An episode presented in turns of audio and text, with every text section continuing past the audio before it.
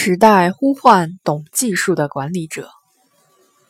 戴上一副眼镜，你就可以进入一个三百六十度的虚拟世界，行人擦肩而过，星辰触手可及。很多人可能都体验过这样的虚拟现实 （Virtual Reality，简称 VR）。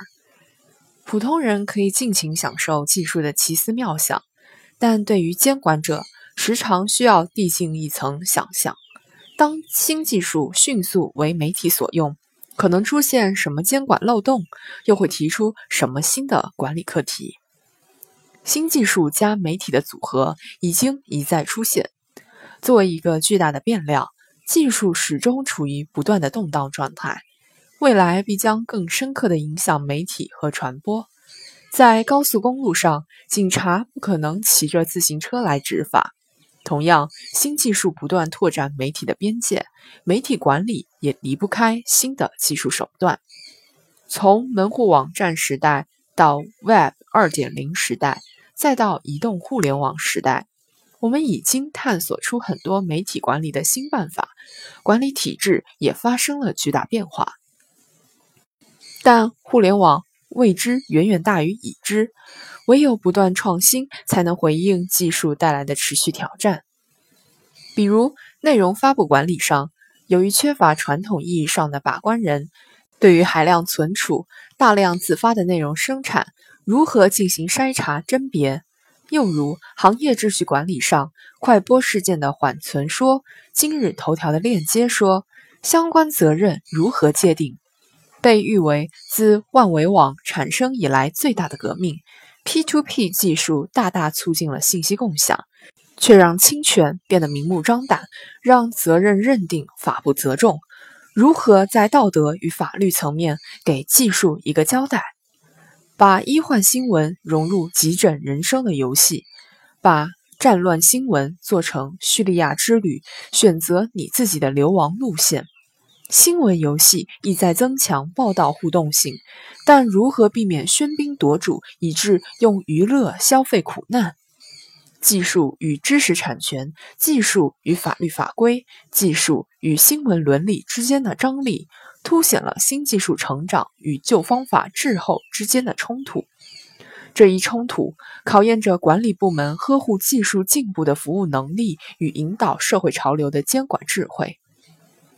在技术上，管理者处于追赶状态是一个不争的事实。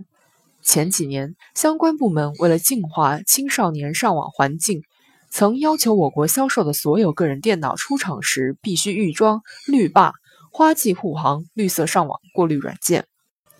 旋即，因为无法阻断不良信息被黑客破解改写等技术问题而引来极大争议。类似的案件。不能仅仅是花钱买教训，更需要思考其后的问题。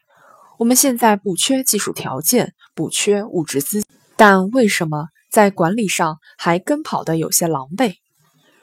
人工智能、穿戴设备等还在发展，虚拟现实技术却已经从游戏行业进军新闻行业。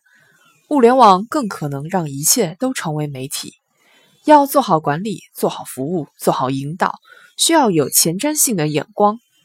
从这个意义上讲，监管者需要有技术敏感，密切注视技术与媒体结合的前沿走向，与时俱进的以制度创新堵住传播漏洞，也要保持技术思维，从根本上把握新闻媒体内容生产与管理的技术关系，适应和研究新技术、新传播、新模式。既不能只知简单应用而不懂技术原理，也不能沉溺于技术本身而陷入细枝末节的应对。如何以系统思维统领监管创新，建立起技术发展的动态跟踪机制？如何整合各方资源，破除新媒体管理创新上的撒胡椒面现象？如何动员社会力量，让市场化的技术为我所用？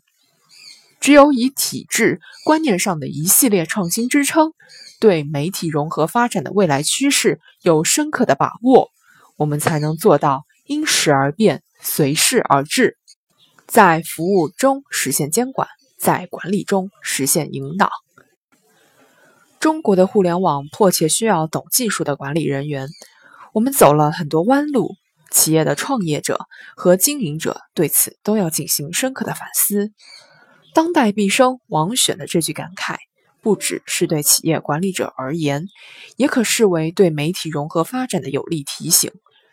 在舆论环境、媒体格局、传播方式深刻变化的大势下，监管的创新不仅是技术要求，也是治理要求；不仅是业务素养，也是管理素养。